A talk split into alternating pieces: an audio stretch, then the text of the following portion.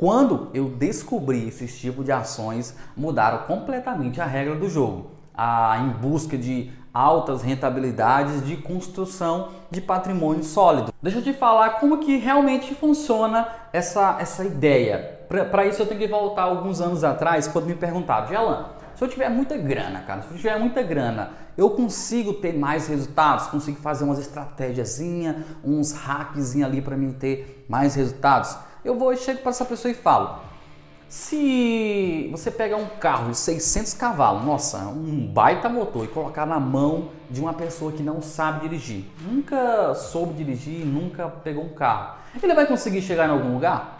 Claro que não. E aí, jovem, seja bem-vindo ao projeto Geração Investidor. A ideia é o seguinte: nesse podcast você vai aprender sobre os três lastros que sustentam a geração investidor, que é investir com excelência, mentalidade vencedora e ganhos sustentáveis. Lembra disso?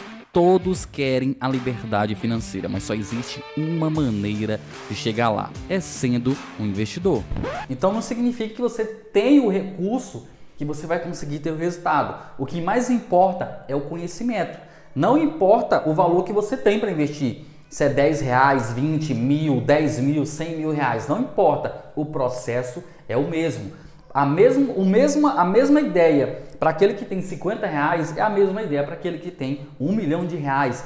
Cara, se eu te falar que isso passou a funcionar, eu anteriormente é, há muitos anos atrás que eu passei a construir essa nível de consciência nos investimentos, eu saía comprando uma ação, tinha uns 5% de rentabilidade e eu vendia para pegar aquela rentabilidade, depois saía comprando outra ação, ficava pulando de galho em galho. Não ficava com uma estratégia é, consolidada pensando no longo prazo. E eu achava que eu estava bombando, que eu tava, que eu tinha dominado o mercado. Só que eu via que o patrimônio não crescia.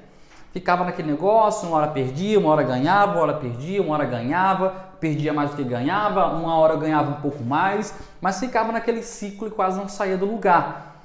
Onde eu comecei a estudar, a reler livros, a verificar que os grandes investidores, eles compravam e seguravam, criavam uma estratégia aonde eu comecei a entrar nessa linha e eu pude descobrir que o feijão com arroz é, o melhor, é a melhor estratégia que existe. Meu, cara, as pessoas elas querem a estratégia, o hackzinho para conseguir no curto prazo ter resultados, mas não existe. O melhor resultado é aquele que é feito o, o, o básico em todos os lugares. Você não supor que você quer emagrecer. Todo mundo quer emagrecer, quer uma pílula, quer uma, um tipo de alimentação ah, um exercício que faça hoje já tem resultados, mas não tem. Você pode pesquisar, você vai pagar um treinamento, alguém para te ensinar isso, e você vai começar a estudar com um personal trainer, alguma coisa assim. E ele, o que, que ele vai falar simplesmente para você? Para você ter uma, uma, uma alimentação balanceada, uma alimentação saudável e fazer exercício, praticar esporte, fazer alguma coisa para o seu corpo gastar mais energia do que você consome. A regra é, você tem que gastar mais energia do que você consome. Isso você vai emagrecer. É muito simples e ninguém consegue colocar isso na cabeça. É a mesma coisa em todas as áreas da nossa vida. Quando você faz o básico, você tem mais resultado do que você procurar uma estratégia mirabolante. É a mesma coisa aqui. Faça o básico nos investimentos e você consegue ter resultados. Foi aonde eu comecei a aplicar o gerenciamento de carteira, que é a gente prega aqui na comunidade Geração Investidor. Que você gerencia a carteira, compra as ações e fica só gerenciando e você tem mais resultados do que um cara que fica ali dia e noite no computador tendo, procurando a estratégia correta. E tudo isso eu vou te mostrar agora na tela do PC como que funciona essa ideia para você encontrar as melhores ações para você construir patrimônio. Vamos lá! Vamos direto ao conteúdo. Live número 2: ações que te ajudam, que te ajudarão a construir patrimônio e, consequentemente, liberdade financeira. Quero te adiantar o seguinte: se você executar esse passo a passo que eu vou te falar aqui, não tem como você não escolher as melhores empresas e ter os melhores resultados. Já tive vários feedbacks sobre essa forma de analisar, essa forma de encontrar essas empresas e todo mundo me passa um feedback legal. Ninguém nunca me passou assim, Gerlan, não deu certo. Todo mundo, é, todos que executaram deram certo e hoje têm resultados e continuam tendo resultados, fazendo simplesmente o que eu vou te passar aqui. Primeiro, eu tenho que te mostrar uns conceitos básicos para você entender, para você de fato, quando for é, procurar as empresas, vocês encontrarem as melhores empresas. Talvez as pessoas, ah, eu quero o hack, Gelão, eu quero saber logo qual é o segredinho, como é que é o esquema que você faz. Cara, eu não estou aqui para simplesmente te manipular a, a, a operar como um, uma pessoa alienada. Eu quero de fato te ensinar como que funciona para você ficar livre, independente para fazer as suas escolhas, para você ter um aquele legado de você aprendeu a operar na bolsa de valores. Você não ficar dependendo de alguém que dizer o que você tem que fazer, entendeu? Cara, isso é muito chato você depender das outras pessoas. Eu estou aqui para te ensinar como que você faz de fato para operar e escolher as melhores empresas para você construir patrimônio e liberdade financeira. Pronto? Então, se liga nessa sequência aqui, que é uma, uma, uma, uma base introdutória que você precisa para escolher as empresas. Perfeito? Não fuja dessa live enquanto eu não terminar essa, essa, essa introdução aqui. Depois eu vou te mostrar como que eu faço para escolher as empresas no final da live. Vamos lá. Primeira coisa, quando a gente fala de, de ações, eu tenho que falar quais são os tipos de ações. Quais são os tipos de ações? Entrando de fato no assunto, é muito simples. Só existe três tipos de ações no mercado. Existe, só, só existe três tipos de ações na bolsa de valores, que são as ações ON e ações PN e ações Unity.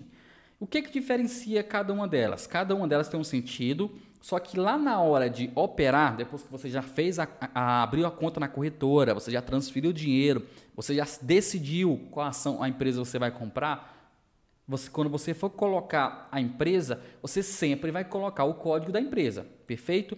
O que diferencia uma, um, um tipo de ação da outra é a finalidade dela e, teoricamente, o último número que tem na sigla as os códigos das empresas, você não precisa se preocupar em, cara, qual é o código da Magazine Luiza, das lojas Renner, da Sul América. Não precisa se preocupar com isso. Só precisa entender o seguinte: o número 3, número 4 e número 11. O que é o número 3? O que é o número 4? O que é o número 11? Pronto. O resto das letras, as quatro letras, esquece. Se você tem internet, é só vir aqui no Google Coloquei até um exemplo aqui para você, já estava aberto aqui, ó. Você pode digitar aqui em cima, eu vou colocar aqui, ó, ações localiza. Deixa eu colocar aqui. Aparece aqui o gráfico, os dados, qual é o preço que está a ação da Localiza hoje, R$ 66,71. E aqui abaixo do nome da empresa, ó, tá o código dela, ó, RENT3. Então aqui já tem um último número, 3. Já define que, que tipo de ação a Localiza tem que no caso, ação 3 é uma ação ordinária, já já eu vou voltar para vocês, perfeito? É só digitar aqui, ó, ações da Vale, ações da Petrobras, vai aparecer o código da empresa. Só tem que aprender o que é o 3, 4 e 11. O que é o 3, lá? Ações ordinárias. Ações ordinárias, de fato, você vira dono, dono ou dona, colocar dono, colocar dono dono ou ou dona da empresa. O que, que significa? É o seguinte: os sócios majoritários da empresa, os donos, os CEOs, os caras da gestão, eles também têm ações daquela empresa que está listada na bolsa. E quais são as ações que eles têm? Essa primeira aqui, ó, número 3, ações ordinárias. São ações dos diretores da empresa. Você tem poder de mandar em alguma assembleia, de votar, de, de, de, mexer nos pauzinhos da empresa. Porque você é dono da empresa também, de fato. Se tiver uma, uma, um evento no Rio de Janeiro, em São Paulo, Minas Gerais, sei lá onde for, você tem que participar se você quiser, não é obrigado. Você vai lá e você pode votar, o seu nome está lá para votar o seu CPF X, João, não sei o que lá, que for, qual for o seu nome para você votar na empresa num, num projeto, em alguma, alguma, alguma decisão importante. Então, o único investidor que tem esse poder de fazer isso é se você comprar ações ordinárias. Falando assim, parece que é complexo, né, gente? Mas não é. É só você pegar esse código aqui, ir lá na corretora, transferir o dinheiro e comprar uma quantidade de ações do da eu coloquei o exemplo aqui, ó, MGLU3, que é da Magazine Luiza, você comprar ações código 3, final 3, você já vira esse sócio. Quando tiver o evento, você pode pegar seu avião e ir. Só que certamente a empresa não vai ficar pagando sua passagem igual os executivos, entendeu? Você é um sócio minoritário da empresa que você pode participar. Eles não vão te barrar em lugar nenhum, seu nome está lá. Se você algum dia quiser, você pode. Entendeu? Só que a empresa não vai mandar um carro, não vai mandar um jato para te buscar, entendeu? Mas você pode participar como sócio minoritário da empresa. Se você quer virar um sócio para mandar em, em votar, fazer algum projeto assim, tem que comprar ações final 3. Já já vou te, vou te falar qual é o sentido de comprar cada uma delas. Ações PN. O nome já diz aqui, ó, PN significa preferencial. E o final da empresa vai estar tá com o do código da empresa vai estar tá com o número 4. O que, que significa isso, Gerlan? O que, que significa isso? O que, que significa isso? Você vai ter simplesmente preferência nos dividendos. Já já eu vou refrisar para você, vou passar para você o que é dividendos. É um benefício de proventos que você recebe da empresa. Então, o que, que acontece? A empresa, quando ela tem muita ação ordinária e ela quer diluir essas pessoas que podem mandar na empresa, elas criam ações 4, final 4, que são ações preferenciais. O que, que significa isso? Elas vão, elas falam o seguinte: gente, eu vou colocar, eu vou, eu vou distribuir as ações, eu, eu vou diminuir a quantidade de ações ordinárias da empresa X e vou colocar a uma parte preferencial. Para vocês comprarem preferencial, mas vocês, mas vocês não podem participar dos eventos para ficar votando em assembleia.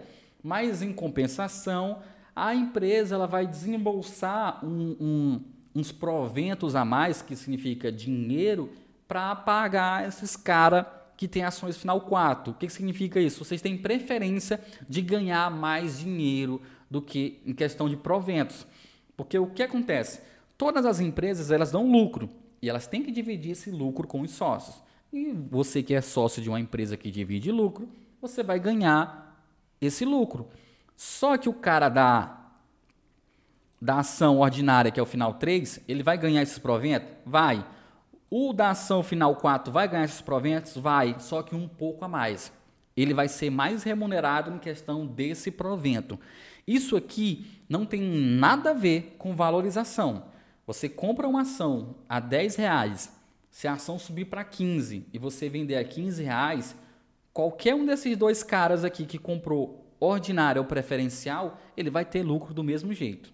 Não tem diferença nenhuma. Mas só que nos proventos, que são um benefício que é pago a mais para o investidor, o da ação final 4 vai ter o privilégio de ganhar mais do que da ação final 3, porque é esse privilégio que a empresa dá para quem não para quem não quer votar, só quer ganhar benefícios. Pronto? Então, ações UNITs, ela vai terminar com o final 11. Vai ter o mesmo a mesma sigla das outras duas ações, dos, dos dois tipos de ações, mas ela vai finalizar com o final 11. O que significa ações UNIT, Gerlan? É um pacote de ações. O que, que significa? Você está comprando ações ordinárias e ações preferenciais. Na maioria das vezes, esse pacote é formado por duas ações ON e uma ação PN. Uma, uma ação UNIT, muita atenção para você entender essa parada aqui. Ó. Uma ação UNIT, uma ação UNIT que termina com final 11, ela você vai geralmente as empresas elas podem aumentar isso aqui, ó, 3 ON, 2 PN, vai depender do pacote que ela colocar lá. Então, na sua maioria, vai ser o seguinte: você está levando um pacote de três ações. Você compra uma ação Unity, que vai ter uma quantidade, só que dentro da empresa lá, no controle deles, para eles, você tem duas ações ON e uma ação PN. O que significa? Ah, Gela, então eu vou ganhar mais, mais proventos e vou poder votar? Te Opa, teoricamente. Não é todos os eventos que esse cara aqui, ó, ele pode votar. Talvez tenha um eventozinho lá X que é para fazer uma votação de uma de uma cor da a identidade visual da empresa, votar as cores da empresa, alguma coisa assim, se vai ser vermelho e azul. Você pode participar de um evento desse. Agora, um evento assim para votar o diretor, da, o, o, o CEO da empresa, algum projeto mais importante, o cara da, da, da Unitis, ele não vai ter esse privilégio. Tem alguns eventos mais importantes que você não pode votar, mas vai ter outros eventos, classe média ou baixa, que você vai poder votar. E você também vai ter um privilégio de ganhar um benefício a mais em questão de proventos, porque dentro desse pacote vem uma ação PN. Mas você não está ganhando de fato o mesmo valor que esse cara aqui está ganhando. Se o cara só tem PN, ele certamente ele vai ganhar mais grana em proventos, em proventos, do que os outros dois. Perfeito? Recapitulando, ON, você vira sócio de fato da empresa. Perfeito? Você ganha proventos e você vira sócio da empresa e pode votar em eventos. Ações PN, você não pode votar, mas você tem um privilégio de ganhar um pouco mais de proventos. Ações Unity é um pacote de ações ON e ações PN. Você pode votar em alguns eventos e tem um privilégio de ganhar um pouquinho mais de proventos. Perfeito? Então só existem esses três tipos de ações. Agora, Jalan, qual é a melhor? Se eu fosse comprar tem empresas, é o seguinte, tem empresas que têm os três tipos de ações. Tem empresa que tem só um tipo de ação, tem empresa que só tem dois tipos de ações. Isso vai ficar a critério da empresa. Ela pode escolher se ela quer colocar os três ou só um ou, ou, ou, ou dois, ou dois tipos de ações no mercado. Só que se eu for comprar uma empresa, Qualquer uma dessas qualquer uma desses três tipos de ações é interessante, porque para mim, eu não quero se eu analiso uma empresa, já vejo que ela é boa, que ela tá legal, eu não quero estar tá saindo aqui me deslocando para participar de evento, estar tá votando. Então, tanto faz eu comprar uma PN, ou uma ON, ou uma UNIT. Eu tenho que analisar qual delas que é mais interessante para mim que quando você for ver as outras, por isso que eu estou falando para você ficar vendo as outras partes para você entender, porque você vai chegar no momento de liquidez você vai entender o seguinte: eu vou verificar qual ação que vai ter mais liquidez, mais ne negócios é, acontecendo nesse tipo de ação.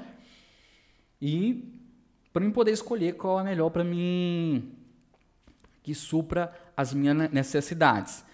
Quando Geralmente, eu gosto de entrar na ação 3, que, você, que eu viro sócio da empresa quando eu estou construindo patrimônio.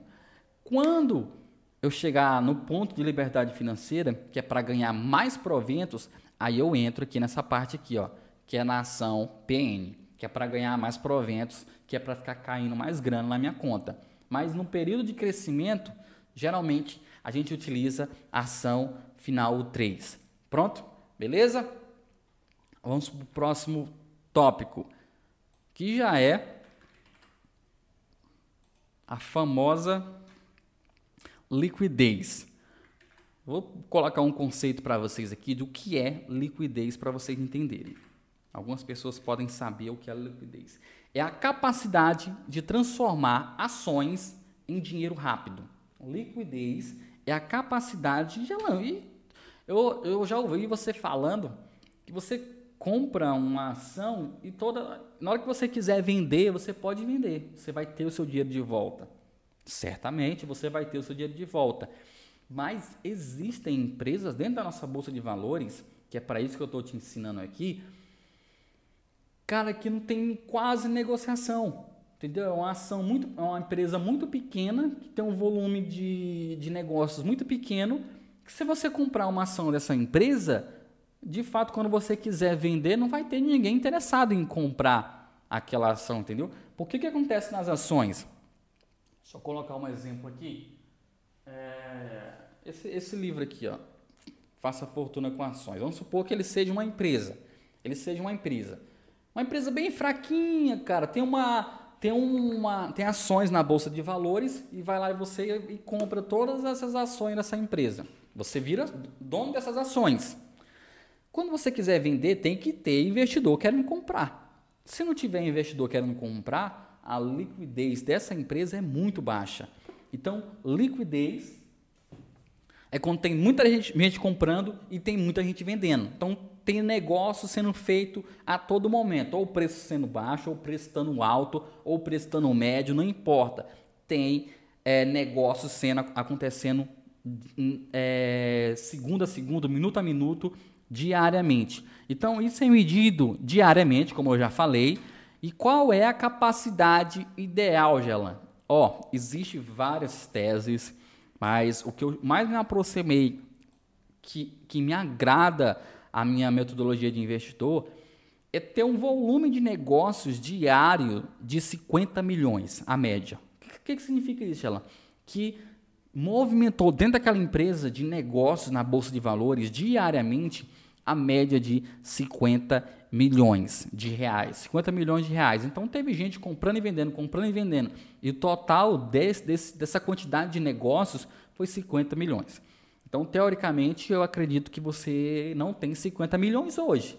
Porque você poderia, se você tivesse 50 milhões, você poderia comprar todas as ações daquela empresa de uma vez só. Então você precisaria de alguém, de um monte de investidor, quando você quisesse abandonar as, as ações, que quisesse comprar esses 50 milhões de ações, entendeu? Então não seria tão viável. Então por isso que 50 milhões é um valor legal, porque não tem um investidor a, com esse patamar de estar tá negociando diariamente 50 milhões. Cara, no máximo os tubarões ali estão com 1 milhão, 2 milhões, 3 milhões negociando na bolsa de valores. Então, como é que eu faço para ver isso? Eu vou te mostrar agora na corretora. Deixa eu abrir aqui.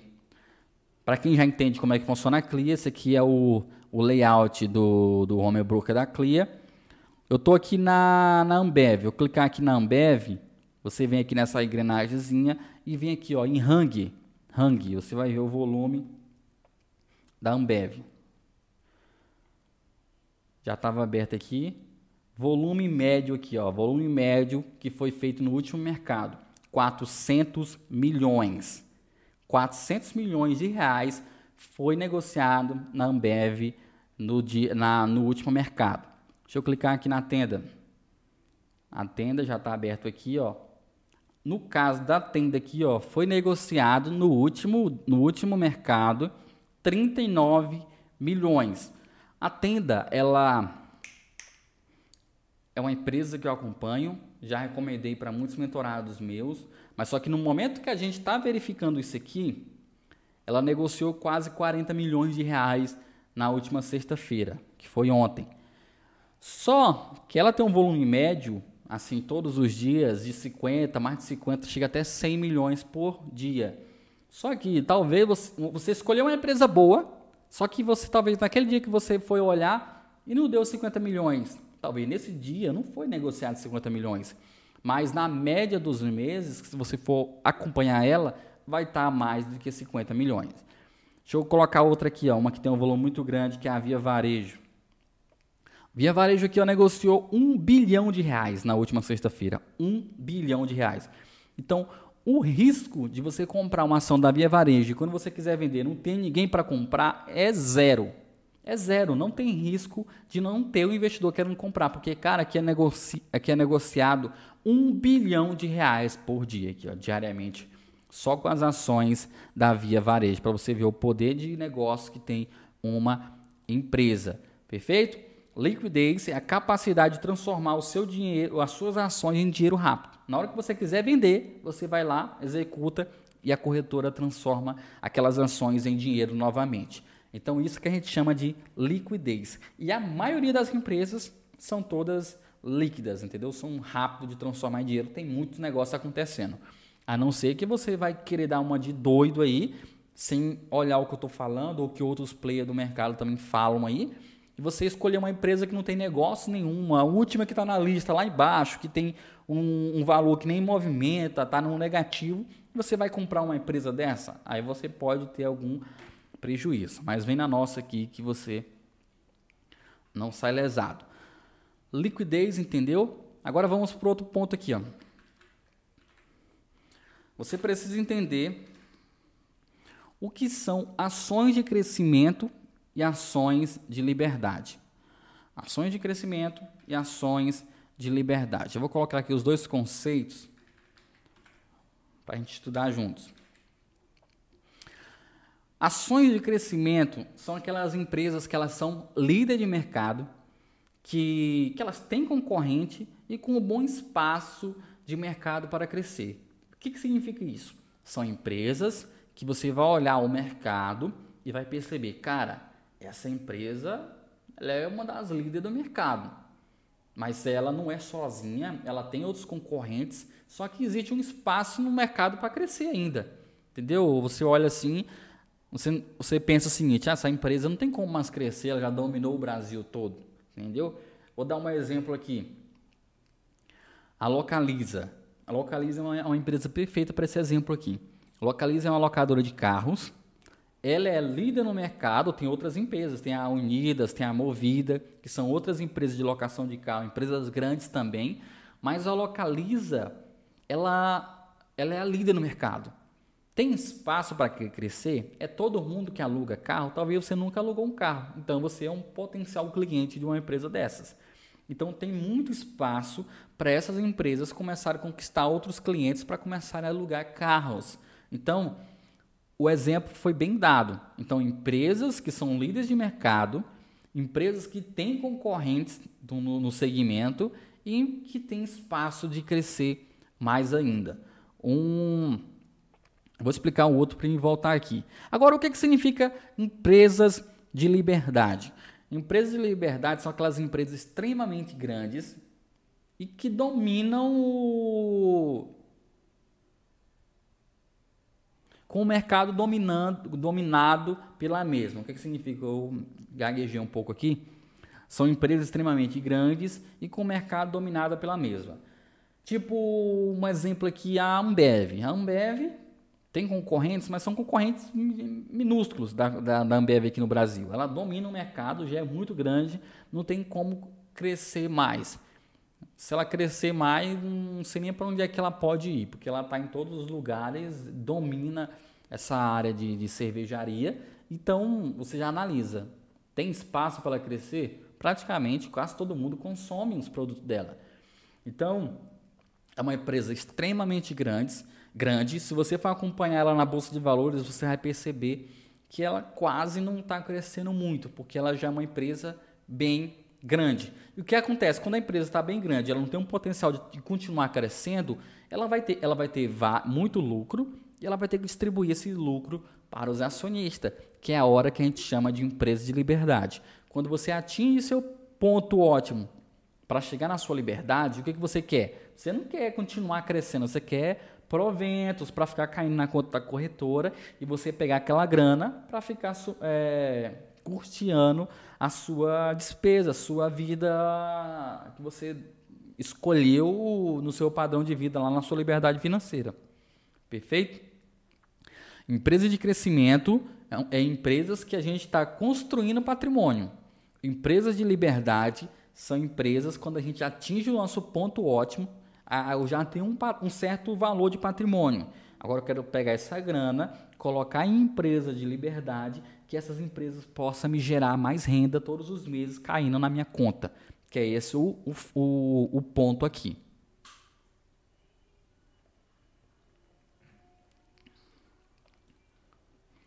Vamos lá, vamos lá, vamos fluir, vamos fluir.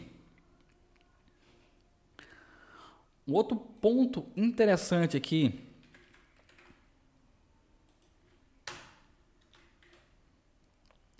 seria entender o que são dividendos e juros sobre capital próprio. Quando eu, tô, eu falei para vocês aqui dos proventos que uma empresa de liberdade ela pode gerar, que são os benefícios que ela vai gerar para o investidor, eu estou falando esses carinhas aqui, ó, dividendos e juros sobre capital próprio. Vamos falar aqui o que, o que de fato é um dividendo. Que é a, que a maioria dos investidores quando estão iniciando, eles ficam super interessados nesse carinha aqui, só que não é o foco no início. Dividendos são uma parcela do lucro apurado por uma empresa e distribuído para os acionistas. Como eu falei, a empresa ela lucra e chega num período no, no, no final do do, do, do, do exercício, ela tem que tirar esse lucro e dividir para os sócios da empresa, que no caso são os donos da empresa. Se eu sou sócio de uma empresa, se eu comprei ações, eu sou dono daquela empresa. Se eu lembra das ações, se eu tenho uma ação ordinária, eu vou receber também esse lucro das empresas. Se eu tenho uma ação preferencial, que é final 4, eu também vou receber, só que um pouco a mais do que os outros. A ação UNT também vai receber um pouco menos e um pouco mais da ação ordinária. Certo? Então, dividendos, quando você ouvir essa palavra, dividendos, é divisão de lucro. A empresa teve lucro, ela dividiu com seus acionistas. Perfeito? Então ela pega o, montante, ó, eu vou dividir um bilhão de reais, é, 500 milhões de reais. Ela vai dividir pela quantidade de ações e você vai receber proporcional à quantidade de ações. Quanto mais ações você tem, mais grana você ganha. Quanto menos, menos ações você ganha. Então, dividendos não tem nada a ver com valorização. Você compra uma ação a um valor hoje, essa ação ela pode subir de valor. Se você vender a ação, você vai ganhar essa diferença. Só que no decorrer da caminhada, pessoal, é o seguinte: no decorrer da caminhada, não, é, não sei por quanto tempo que você vai ficar com essa empresa, no passar do tempo ela vai ficar mandando esse lucro para os acionistas. E se você tiver essa ação nesse momento, você vai receber esse provento também. Perfeito? Então, dividendo, vou até colocar em negrito aqui. Dividendo é colocar em azul. Dividendo é a divisão dos lucros para os acionistas. Só que tem outro carinha aqui que confunde demais esse negócio aqui. Tem outro carinha aqui que confunde esse negócio aqui. Que é o carinha aqui chamado juros sobre capital próprio. O que, que significa isso aqui? Quando você também é acionista da empresa, vai cair esse carinha aqui, às vezes vai cair esse carinha aqui, e você não vai saber vai ter esses dois carinha, dividendos e juros sobre capital próprio. O nosso foco é dividendos. Isso aqui já é certo. Todas as empresas são obrigadas a pagar isso aqui, porque é o lucro para os acionistas. Só que, gente, a empresa, quando ela tem lucro, o que, que ela tem que fazer? Ela tem que pagar imposto para o governo.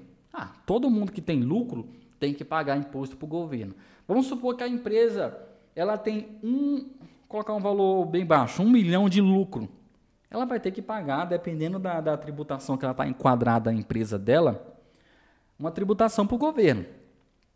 Se ela quer reduzir um pouco essa tributação que tem para pagar para o governo, ela pega uma parte da grana, ela pega uma parte da grana dela e divide para os acionistas antes de, de declarar isso como lucro. Vamos supor que ela tem um milhão lá no caixa. O que, que ela acontece? O que acontece? Ela pega uma parte e, e manda para os acionistas que têm ações dessa empresa como juros de capital próprio. Para a empresa, isso vai entrar como despesa, que ela está pagando uns juros para os acionistas do capital próprio da empresa. Então vai entrar como despesa.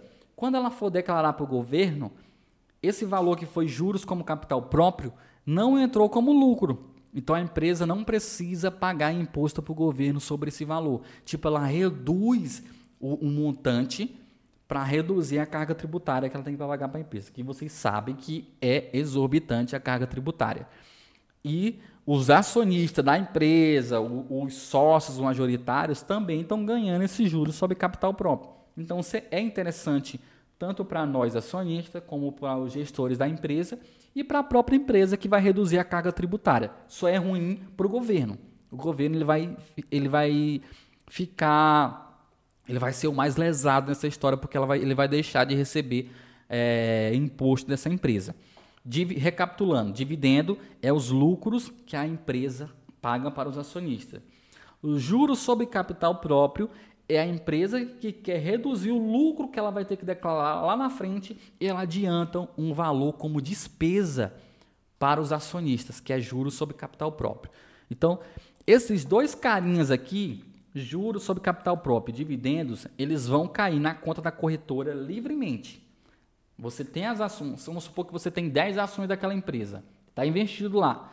E quando ela pagar, esse valor vai cair lá na conta da corretora lá na conta, no saldozinho lá, o saldo da conta.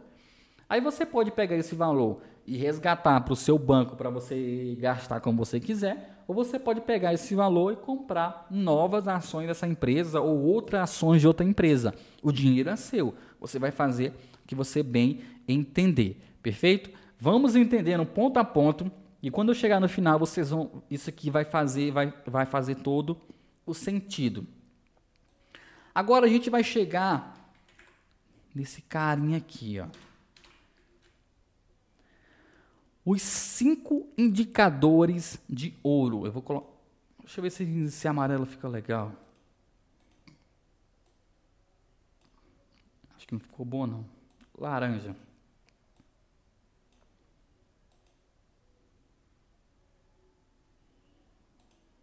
Deixa laranja. Os cinco indicadores de ouro. Cinco indicadores de ouro.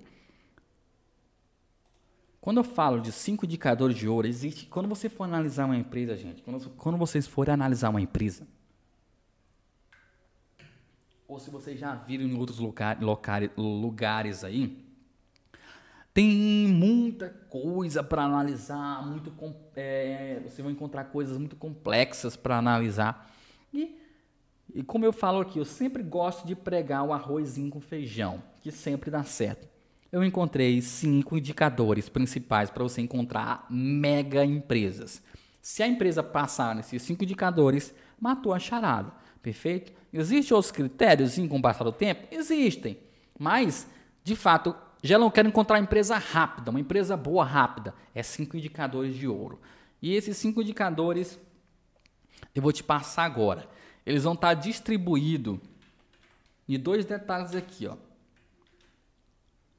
indicadores que podem ficar ruim. Deixa eu colocar aqui vermelho. Opa, coloquei errado. Indicadores que não podem ficar ruim. Desculpa aí, gente. Indicadores que não podem ficar ruim. E indicadores, teoricamente, que podem ficar ruim. Vou te mostrar agora. Porque quando você for analisar uma empresa, não necessariamente a empresa vai estar com esses cinco indicadores tudo no positivo. Porque tem empresas que tem? Tem. Tem empresas boas que não têm os cinco positivos? Tem. Então, no máximo, no máximo, um indicador ele tem que ficar fora do padrão. Quando você for analisar, pegou os cinco, quatro tão legais, tem um que está fora, perfeito. Esses que tão, tem que estar tá fora são esses dois aqui, ó. Que eu vou colocar para vocês aqui, ó.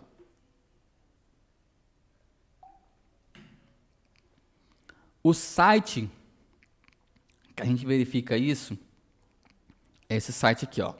Fundamentei. Site que eu já mostrei várias vezes aqui para vocês. Fundamentei é o site para a gente fazer essas análises dos indicadores. Você digita o código da empresa aqui, ou então o nome da empresa, ele já pesquisa automático e você consulta isso. Então eu vou te mostrar aqui quais são esses indicadores. Os indicadores que não podem, não podem ficar ruim. Deixa eu colocar aqui. Gosto muito de empresa de construção. RMV.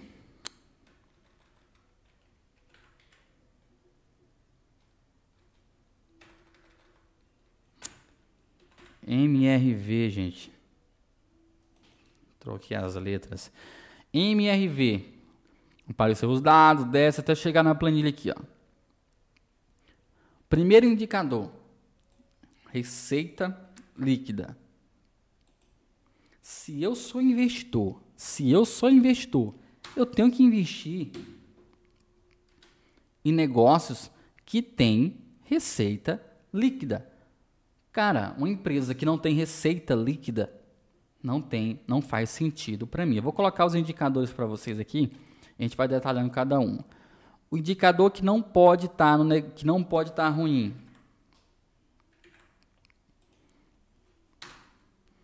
Receita líquida.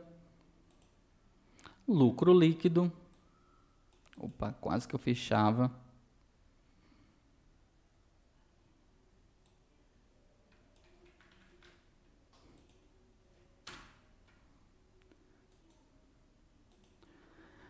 Dívida líquida sobre EBITDA.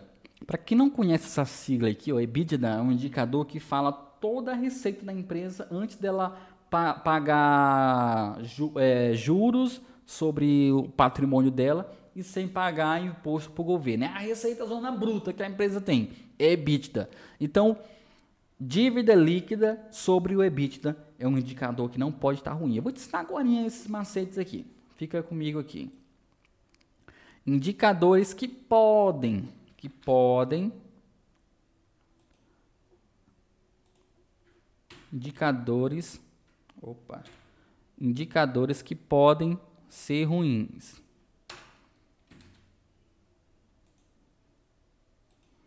ROI e abreviação de margem. Passou para a próxima página.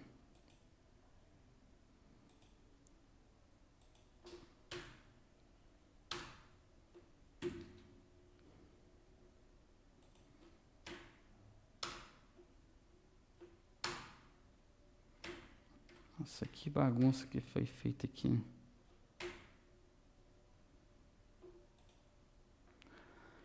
Deixa eu subir um pouco esse negócio aqui. Acho que ficará melhor o descer, né?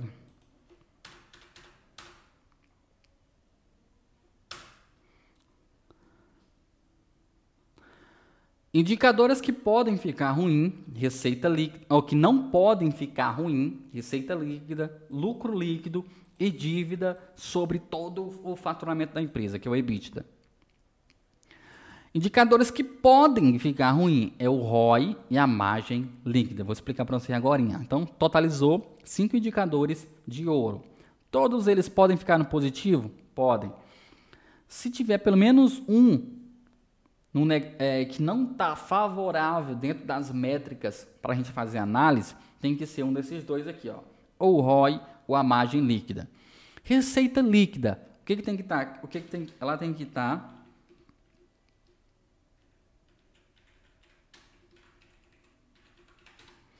tem que estar crescente. Lucro líquido. Opa, já copio o negócio ali. Tem que estar crescente. Dívida sobre o faturamento geral da empresa. No máximo três vezes. No máximo três vezes. O que, que significa isso? A dívida, a dívida da empresa, ela não pode ultrapassar três vezes o valor que a empresa fatura. Se a empresa fatura um milhão de reais, a dívida dela tem que ser no máximo 3 milhões de reais. Por isso que é dívida dividido pelo faturamento. Tem que dar no máximo o número 3. O indicador máximo é 3. Então ela pode estar 0, 1 alguma coisa, 2 alguma coisa, 3 no máximo eu já não gosto nem de 3, gosto um pouco mais abaixo. 3 no máximo. Então, uma dívida de uma empresa saudável, ela nunca pode estar endividada mais do que ela fatura três vezes. Pegou a sacada? Então, dívida sobre EBITDA. O ROI. O ROI, o que, que acontece? O ROI é o retorno sobre o, o sobre o, o, patrimônio, o patrimônio da empresa, sobre o patrimônio empresarial da empresa. ROI é o retorno sobre o patrimônio empresarial da empresa. O que, que significa isso? É a capacidade que a empresa tem de trazer retorno sobre o patrimônio da empresa. Então, se a empresa ela vale um milhão de reais e todos os meses ela entrega um retorno de 100 mil reais, ela tem um ROI de 10. Então, o retorno que ela está trazendo para a empresa, para os acionistas, corresponde a quantos por cento do valor é, empresarial da empresa. Então, um ROI legal, um ROI legal, ele tem que estar em torno de 10%, de 10% de 10% ou mais. Então, de 10% para cima é interessante um ROI. Margem líquida. Margem líquida.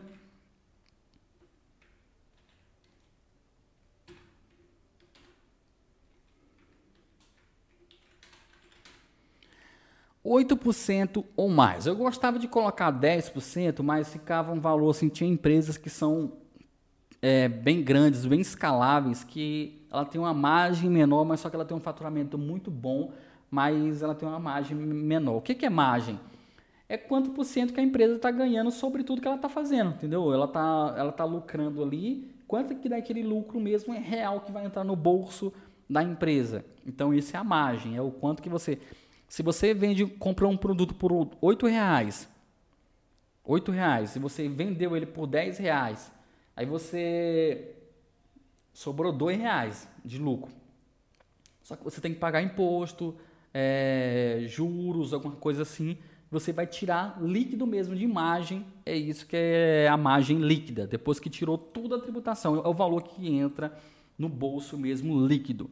ROI, o retorno sobre o o patrimônio empresarial, dívida sobre o EBITDA, não pode, não pode ultrapassar 3.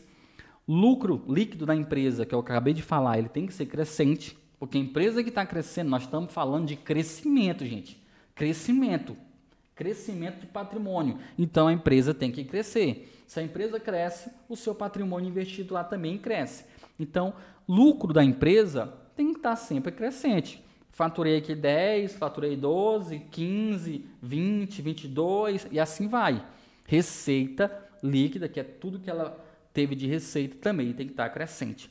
E estão aqui os indicadores, ó. Receita líquida nesse site aqui, ó, de 2015, 2016, 2017, 2018, 2019. Tem empresas que já vão colocando os resultados, já vão mostrando os resultados no decorrer do ano. Tem empresas que soltam resultado no final do ano. No caso, a MRV que só não soltou 2020 ainda. Mas aqui ó, tá receita líquida, lucro líquido, margem líquida, ROI e dívida sobre o EBITDA. Estão observando aqui, ó. Aqui deu 1, um, aqui deu 0 alguma coisa, 0, aqui já deu 1 um, alguma coisa. Isso aqui não pode ultrapassar 3. 3 já é o máximo. Perfeito? Então, esses daqui são os cinco indicadores de ouro que a gente utiliza para analisar uma empresa. Fazendo uma breve análise aqui da MRV nesses cinco indicadores, para você entender como é que funciona. Receita líquida, falei lá, tem que estar crescente. Ó, 4 bilhões, 4 bilhões e 700, 4 bilhões e 200, já caiu um pouquinho, já subiu 4 bilhões e 700, já subiu 5 bilhões e 400, aqui já subiu para 6 bilhões e alguma coisa, talvez em 2020 pode, possa chegar em 7 bilhões. Teve, nos dois primeiros anos aqui, que está mostrando os resultados, teve uma quedinha de um ano para o outro. Mas os próximos três anos já foi anos crescentes. Então, eu considero uma pequena, um pequeno deslize que você for observar aqui, gente, qualquer pessoa analisando aqui, percebe aqui, ó, 4 bilhões, 4 bilhões, 4 bilhões, caiu um pouquinho aqui, mas já se recuperou aqui. Isso aqui não é quase nada. Lucro líquido, sempre crescente, igual eu falei lá, ó, 595, caiu aqui, porque aqui também caiu, igual eu falei para vocês, 700, 758, 748. Caiu uma coisinha de nada aqui, perfeito? Agora vamos lá, Margem líquida, eu falei que é legal de 8 para cima, então tá tudo acima de 8 aqui, perfeito? ROI, de 10 para cima, então tá tudo acima de 10 aqui. Dívida sobre EBITDA, não pode ultrapassar 3, tá tudo abaixo de 3. Então esse indicador tá, bem, tá legal, ROI tá legal, margem líquida tá legal, receita líquida tá legal. Só o lucro líquido que o último ano que está mostrando aqui caiu uma besteirinha de nada. Mas fazendo uma análise assim, isso aqui quando você for analisar, vocês veem uma coisinha de nada ali, um lucrozinho que caiu pouca coisa, não pode, agora considere valores mais expressivos. Então aqui, teoricamente, a MRV está excelente para o nosso, pro nosso critério de análise. Perfeito? Então, esses aqui são os cinco indicadores bem importantes. Agora, para nós chegar num indicador que vai mostrar a nossa, liber, a, a nossa liberdade vai ser esse carinha aqui, ó, chamado de DY. É a abreviação que a gente fala no mercado, que é Dividend, dividend Yield. O que, que significa o Dividend Yield? eu vou colocar aqui o um conceito para vocês. Dividend yield é o rendimento do dividendo. Rendimento do dividendo. Você já sabe, ou o rendimento do dividendo, que é a tradução do, do inglês para o português. Eu já falei para vocês o que é dividendo, que é o lucro que a empresa paga para os acionistas.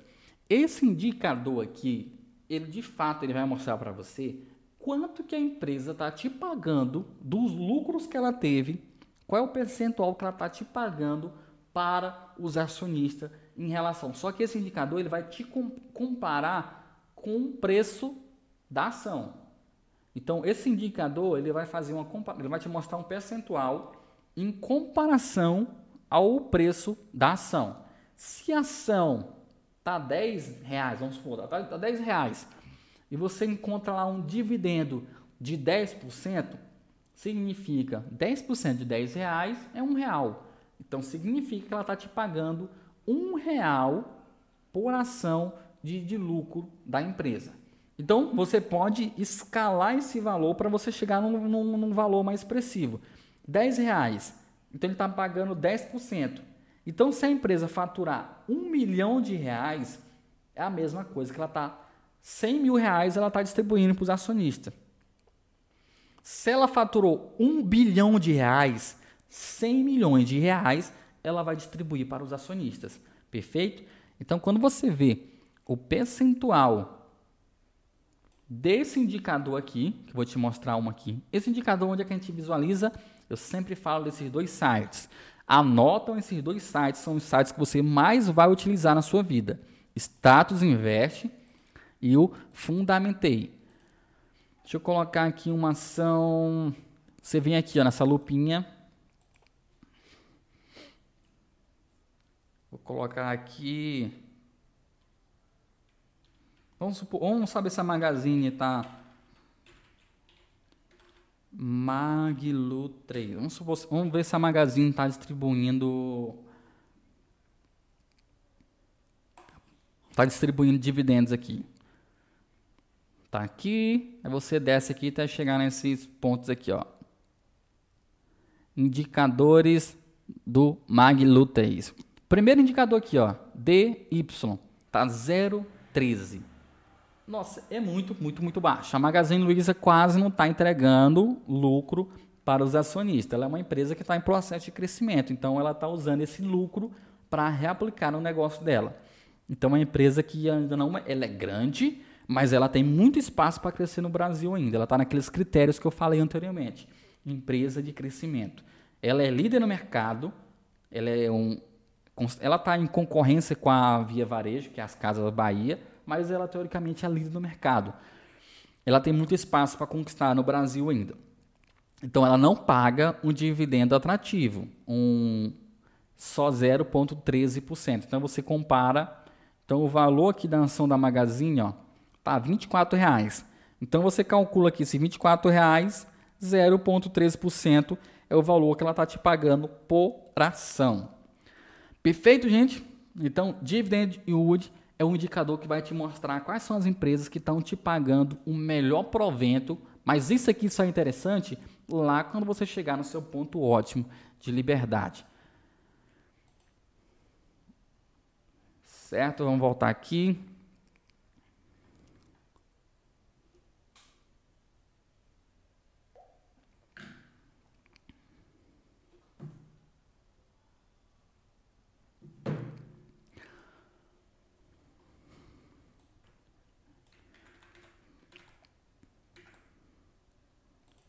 Vamos voltar, vamos voltar. Outro quesito importante aqui é entender agora os tipos de empresa ou setores. Os tipos de empresa ou setores. Como assim, Gelão? Tipo de empresa ou setores?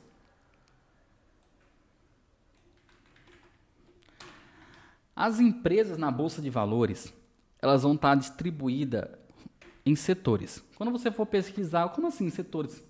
Porque você vai imaginar o seguinte: quando você for procurar, não recomendo você. Tem várias ferramentas na, no mercado financeiro. mas sempre eu gosto de recomendar o Status Invest, porque ele está mais concentrado, ele está mais intuitivo. E vai ter lugar que você vai encontrar uma, o leque completo de 360 e poucas empresas na bolsa. Cara, vai poluir sua mente. Então é muita empresa para você ficar analisando, escolher uma empresa para você.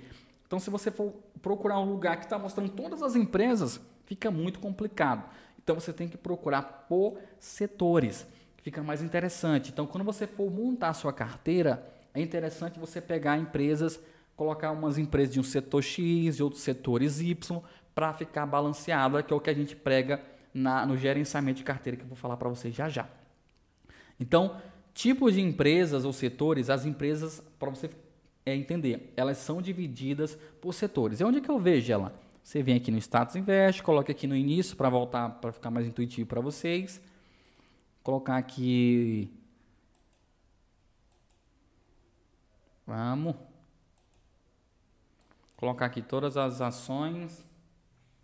Que tá quente. Baixa, baixa, até você chegar aqui nos, nos setores. Empresas. Aqui, ó, setores. Tá aqui, ó. Uma, duas, três, quatro, oito, 10 setores a gente tem na, na Bolsa de Valores. E todas as empresas estão dentro desses 10 setores aqui. Ó.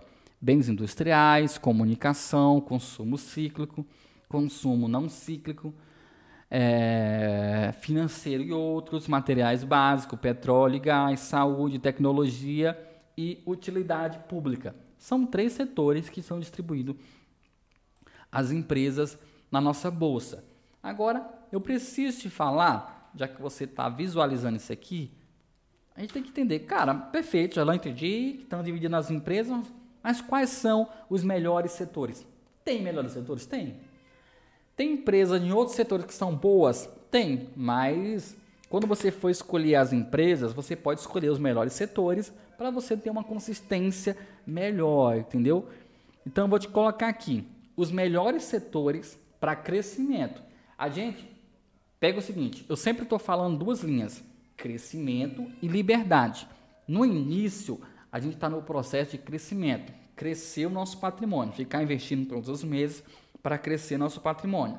Quando chegar a um certo nível de patrimônio, a gente entra no processo de liberdade, porque é, é para poder ganhar mais benefício todos os meses.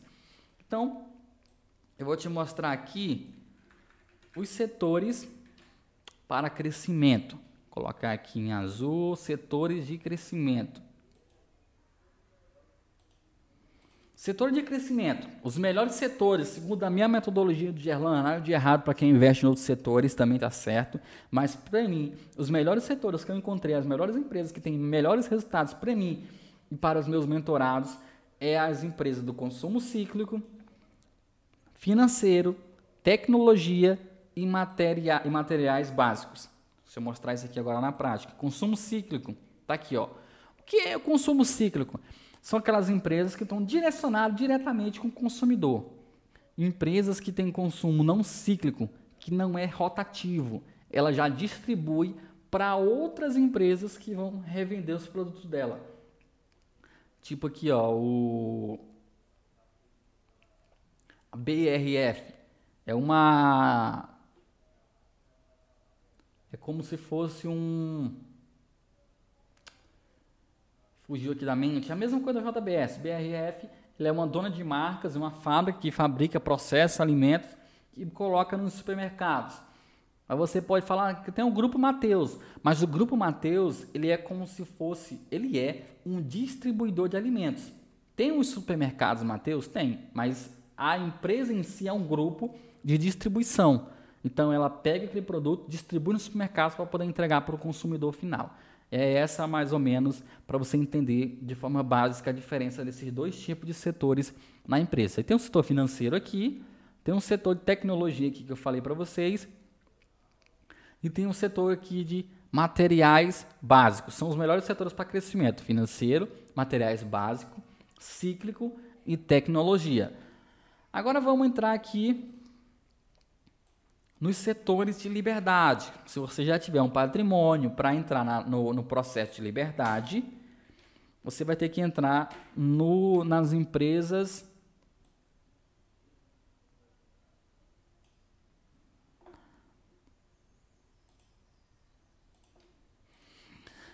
nas empresas para a liberdade. Quais são elas? Utilidade públicas e bens industriais. Cara, são os melhores setores e as melhores empresas que pagam mais proventos estão dentro desses dois setores aqui, ó.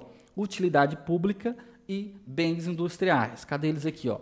Utilidade pública tá aqui e bens industriais aqui, ó. Então aqui, ó. Então se você clicar aqui, ó, eu, se eu clicasse aqui já ia aparecer, mas eu vou abrir outra aba aqui para não perder essa aba aqui, ó. Aí vocês vão ver o logozinho, a marca das empresas, todas elas vão aqui, ó. Todas as empresas que estão nesses setores de bens industriais, eles estão aqui, ó. Tá azul. Deixa eu colocar aqui nesse 12 e mostrar por todas as empresas. Então, todas elas aqui, ó. A Rumo, Embraer, a Gol. Cadê a VEG? A VEG que é a, é a, é a empresa que chama mais atenção dentro desse setor aqui, ó, que é a VEG Zona aqui, ó. Beleza? Então, empresa de liberdade, utilidade pública e bens industriais. Empresa de, se, se, empresas para crescimento de patrimônio, consumo cíclico, financeiro, tecnologia e materiais básicos. Perfeito? Pronto, agora você está na, tá nas, nas suas mãos a, a ideia, como que funciona o processo para você encontrar as melhores empresas. Vou recapitular para você aqui. Então, para você conseguir encontrar as melhores empresas para construir patrimônio e liberdade financeira, você tem que entender os três tipos de ações. Você já sabe quais são elas, os três tipos de ações, o que é liquidez, que são ações que têm um alto poder de negócio diariamente, a média de 150 milhões de negócios. É, ações de crescimento e liberdade. Você tem que entender o que, que significa as duas. Agora, no início, é ação, ações de crescimento, depois de liberdade. Quando chegar na sua liberdade, você tem que entender o que é esse carinha aqui, ó, dividendos e juros sobre capital próprio. Falei para você aqui também o que, que significa cada um deles. E depois, para encontrar as melhores empresas, para você selecionar elas, é só usar esses cinco indicadores de ouro aqui, ó. Falei quais são eles, cada um deles, esses cinco, os que podem e os que não podem, para você analisar. Quando você estiver no seu ponto de liberdade, para você encontrar esse carinha aqui, ó, um percentual legal de proventos para você receber, que são os dividendos, ó, Alguns falam proventos. Provento é benefício. Provento. Eu ganhei proventos. É benefício.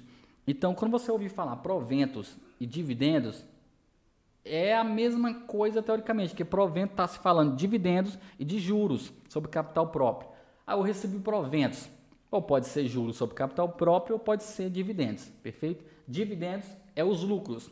Juros sobre capital próprio é aquela, aquele abatimento que a empresa quer fazer para não pagar lucro lá na frente para não pagar imposto lá na frente.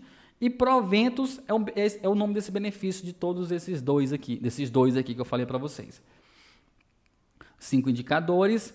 O dividendo útil é para você encontrar o percentual de dividendo que a empresa vai te pagar. Os tipos de setores, você sabe que as empresas são divididas por setores e a melhor forma para você selecionar as empresas que você quer investir é procurar por setores e tem os setores de crescimento e tem os melhores setores para liberdade. E eu falei para você aqui também. Agora, a gente entra nesse. Estamos chegando no, no final. Opa! Casamento é para sempre. Quando tem amor, vem o divórcio. Quando não tem amor, vem o divórcio. O que, o que, que eu quis falar com isso aqui? Vamos supor que você fez tudo isso aqui, perfeito? Você encontrou as melhores empresas, mas só que acontece? Elas podem, com o passar do tempo, se manter constante, igual você analisou uns anos atrás. Elas podem deslizar daqui a uns anos. Para isso que existe esse carinha que eu prego para todos aqui na comunidade Geração Investidor. Gerenciamento de carteira. Gerenciamento de carteira. Não é complexo, é muito simples fazer o gerenciamento de carteira. Você só precisa encontrar a forma para encontrar as empresas, depois faz o gerenciamento de carteira. Que é tipo você vai ficar vendo todos os meses como que tá as suas ações, ficar aportando dinheiro nas ações corretas, da forma correta como eu ensino, e se alguma delas não fizer mais sentido, você vai ter um momento certo para abandonar elas e fazer todo esse processo e escolher outras empresas para você ou para você ser sócio ou sócia. Perfeito? A ideia aqui é fazer você encontrar as melhores empresas para construir patrimônio. Então o segredo é isso aqui, gente. O segredo é isso aqui. Então eu vou fazer um teste para você aqui para nós analisar aqui de fato. Vamos encontrar uma empresa de crescimento e uma empresa de liberdade para fazer um exemplo aqui para vocês, aplicando toda essa metodologia que eu passei para vocês aqui. Então, eu já sei quais são os tipos de ações. Então, para mim, tanto faz qualquer uma delas. Se elas têm liquidez, é o que importa para mim. Eu prefiro a 3. Em segunda, a 4. Se a 11 tiver uma alta liquidez, que tem muita tem ações, tipo as ações do Banco Inter, se você for pesquisar lá naquele processo que eu falei para vocês ver o volume de cada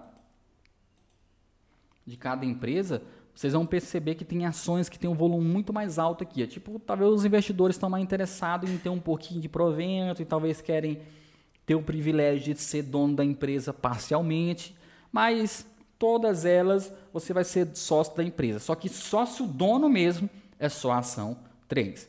Perfeito? Então, Vamos lá. O primeiro a gente vai entrar aqui no status invest. A gente vai procurar por setores, encontrar os setores da empresa. Vamos lá, a gente está no crescimento, né? Crescimento, cadê? Crescimento, crescimento.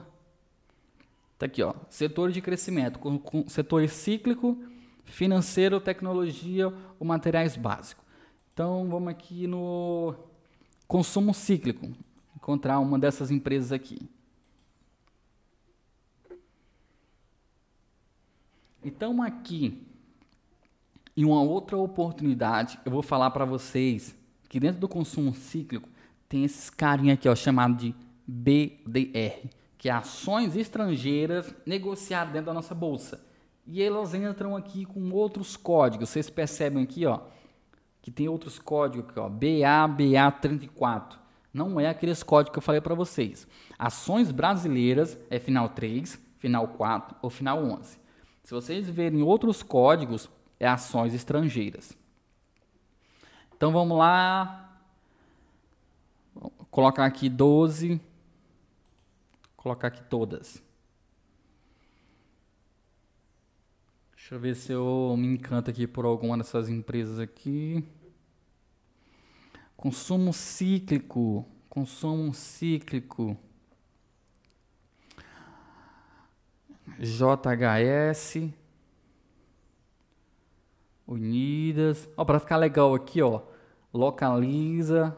Tem a Unidas, que é locação de carro, lojas americana, loja Zena, Marisa. Deixa eu pegar aqui a Localiza não.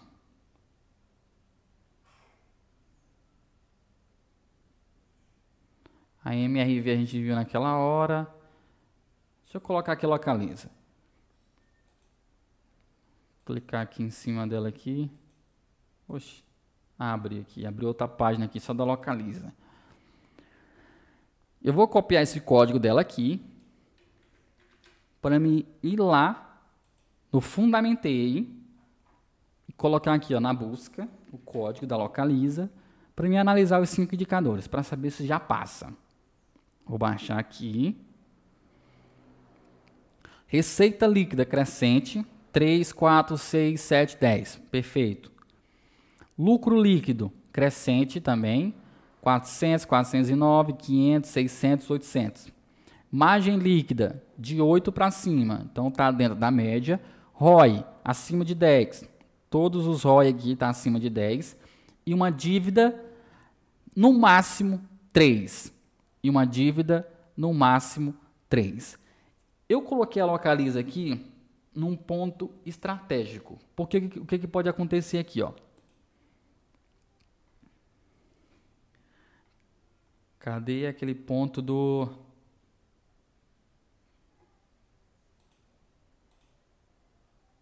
indicadores que não podem ficar no negativo. Eu coloquei, ó, dívidas sobre uma empresa não podem ser é, é, endividada. Vou colocar aqui uma observação.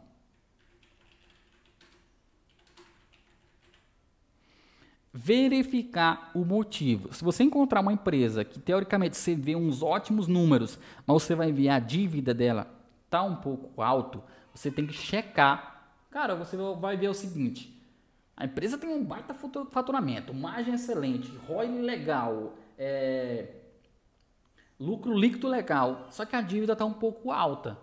Eu coloquei a dívida como um dos indicadores que não podem ser ruins, mas aí você vai checar colocar em azul aqui, porque tenta analisar por que será que uma empresa está com uma dívida um pouco alta. Vamos estudar o negócio da Localiza. O que a Localiza faz? Ela ganha dinheiro locando carros. Então ela precisa comprar vários carros para ganhar dinheiro locando carros. Então tem empresas que precisam ter uma dívida para ela poder ter lucro. Ela compra para porque ela sempre está renovando a frota dela. Então supostamente a dívida da Localiza, a dívida da Localiza, ela sempre vai estar tá alta. Só que teoricamente, gente, aqui ó, no 2019 está no 3 estourando, 3 e alguma fração, 3 ela está respeitando, teoricamente ela está ali a, no, na margem máxima. Mas poderia estar um pouco mais alto? Poderia, porque é atrativo para ela, porque vai, ela vai ter mais carros. Então isso aqui você vai encontrar nas locadoras e você vai encontrar em seguradoras, porque seguradoras elas precisam de grana, elas precisam tipo pegar empréstimo com outros bancos para assegurar algumas coisas, que elas são seguradoras, então elas têm que ter grana, então elas vão ter uma dívida com alguma instituição bancária para poder suprir a necessidade dos clientes dela. Então você vai encontrar em algum tipo de empresa isso aqui. Agora vamos supor que se for uma empresa de varejo, tipo a Magazine Luiza, se você encontrar uma dívida muito alta, é... colocar outra empresa aqui, tipo uma construtora, uma dívida muito alta, cara, tem coisa errada. Não é para ter dívida, ela só ela é prestadora de serviço. Então, ela está prestando serviço e, é, não é para ter uma dívida extraordinária. Dívida por quê? Por que, que ela vai ter uma dívida, entendeu? Ela não compra casa para revender, ela constrói, é uma construtora, entendeu?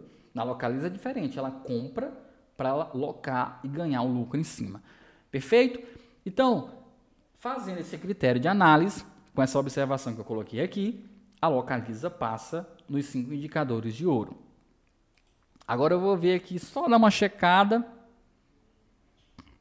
no, no dividendos, que é o que eu falei para vocês aqui, ó, tá baixo, tá meio por cento, ela reinveste o lucro dela para crescer mais ainda. Ela está no processo de crescimento, é líder de mercado, conforme eu falei. Vamos lá, colocando um a um. A localiza. Ah, ah tem um, um, um ponto interessante aqui. Se você quer saber se a empresa se a empresa ela tem uma ação, duas, dois tipos de ações, três tipos de ações, qual se ela tem ações ordinárias, ações preferenciais, ações únicas. Quando você estiver fazendo a pesquisa aqui no Status Invest, vai mostrar. Se eu colocar aqui, ó, localiza. Oh, coloquei dois L. Localiza apareceu só ação 3 aqui, ó, rente 3. Se eu colocar aqui Banco Inter, ó, o Banco Inter já apareceu aqui, ó, três tipos de ações, ó. Ação final 3, ação final 4, ação final 11. Então, o Banco Inter, se você quiser visualizar uma dessas ações, é só clicar em cima. Então, ela tem os três tipos de ações. Vou colocar aqui Bradesco. Ó, do Bradesco só tem as duas ações aqui, ó. Puxou outras coisas aqui, mas é, são fundos. Ela puxou outros dados da, do Bradesco. Mas as ações sempre são as que têm o logozinho da empresa aqui, o principal. Ó. Ação final 3, ações final 4. Então a, a, o Bradesco só tem dois tipos de ações, perfeito? Então, na Localiza, eu sei que eu vou comprar uma ação ordinária, liquidez. Vamos lá, pesquisar na Localiza, liquidez. Deixa eu estar aberto aqui. Tá não, vou clicar aqui novo ativo. Rente 3. Que a localiza, adicionar o ativo. Tá aqui embaixo. Deixa eu abrir. A engrenagem, hanger. Ó, localiza, ó, 311 milhões. Liquidez, liquidez está ok. Eu já sei que ela é uma ação de crescimento. Ela não paga dividendos, ela, ela é líder de mercado, ela tem um, um, um espaço para crescer. Dividendo, eu já sei que ela não paga, então ela é um, uma empresa de crescimento. Ela passou pelos cinco indicadores que eu passei para vocês aqui. Eu já chequei o, indica, o dividendo dela, já percebi que ela realmente não paga, já sei em qual setor que ela está. Ela está dentro do, do, dos setores de crescimento. Agora é só fazer o gerenciamento. Então, a Localiza, ela passou no critério de crescimento. Agora vamos encontrar uma empresa de liberdade. Empresa de liberdade, gente, ela está aqui, ó. Liberdade, utilidade públicas e bens industriais. Vamos lá, voltar aqui. Utilidade pública. Utilidade pública aqui, ó. Deixa eu clicar aqui em cima. Vai aparecer todas as empresas dentro desse setor aqui. Nossa, eu cliquei em cima do íconezinho. Calma, calma. Utilidade pública.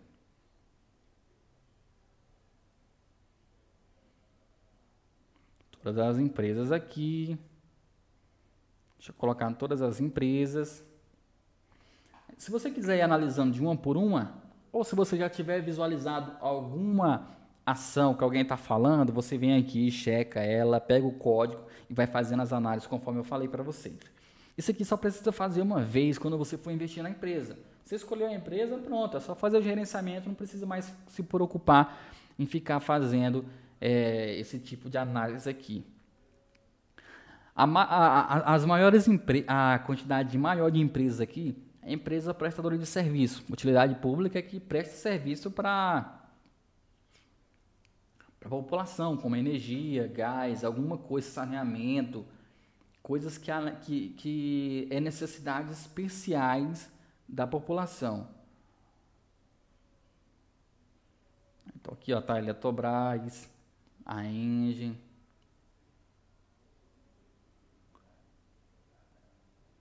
Aqui. Deixa eu procurar. A Taesa aqui, ó, é uma empresa muito legal nesse setor aqui, ó. Já mostra aqui as três tipos de empresas da Taesa. Deixa eu clicar em cima dela aqui. Vamos ver aqui. Crescimento. Crescimento não, liberdade. Quando eu tô, quando eu estou atrás de liberdade, o que, que eu estou atrás? De dividendos. Dividendos, juros sobre capital próprio, liquidez. Isso aqui já são dados que tem que, tem, tem que bater igual eu falei para vocês. Vamos ver se ela. É, independente se a empresa é de liberdade ou de crescimento, ela tem que passar nesses critérios aqui, ó, de liquidez, tem que passar nos cinco indicadores de ouro. Então, deixa eu pegar aqui. Colocar aqui nos indicadores de ouro. Taesa é uma, uma empresa de energia elétrica. Vou baixar lá para a planilha.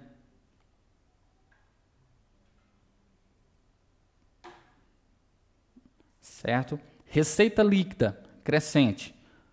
1,5, 1,3, baixou aqui, já começou a subir. 1,6, 1,7. Teve dois anos aqui que teve uma queda, perfeito? Lucro líquido, crescente, crescente, caiu um pouco aqui, cresceu e caiu um pouco aqui, certo? Margem líquida. Margem está muito, muito alto em relação à, à, média que a gente colocou, que é de 8%. Então está excelente. ROI também está acima de 10%, excelente. Dívida controlada. Perfeito? Então vamos aqui. Dois indicadores aqui, dois indicadores aqui ficaram mais ou menos. Dois indicadores aqui ficaram mais ou menos. Você percebe a ideia é formar analistas. Eu estou querendo formar para vocês, formatar analistas. Então, o que, que você vai analisar aqui? É uma empresa de crescimento. Não, é uma empresa de liberdade. Eu não estou mais atrás de crescimento. Perfeito? Eu estou atrás de liberdade, proventos para mim. Então, é uma empresa que teve uns baixos aqui, mas é uma empresa que, que você está percebendo que ela tem resultado. Se você encontrasse aqui uma ladeira uma, uma empresa que está de ladeira abaixo aqui, ó, caindo, caindo, caindo, caindo, é uma empresa preocupante. Mas ela cai e ela sobe, porque é uma, é uma companhia elétrica, não tem para onde crescer mais. Ela só vai fornecer serviço. Então tem que negócio de bandeira, tem vezes que fatura mais, tem vezes que fatura menos. Então, esses quesitos que você tem que ter aptidão para poder analisar. Então aqui eu estou percebendo a receita está um pouco balanceada, mas tem receita. Lucro líquido ela superou aqui em relação a alguns meses aqui atrás, mas o último 2019 caiu um pouco, foi pouca coisa em relação, porque esse número aqui é bilhões de reais. Então, teoricamente para mim está razoável. Eu darei uma nota 8 ou 7,5 nesse quesito aqui de indicadores, porque tem dois indicadores que está meio balanceado, mas estão dentro dos indicadores que podem ser ruins, igual eu falei para vocês. Só que agora eu vou lá no nos dividendos.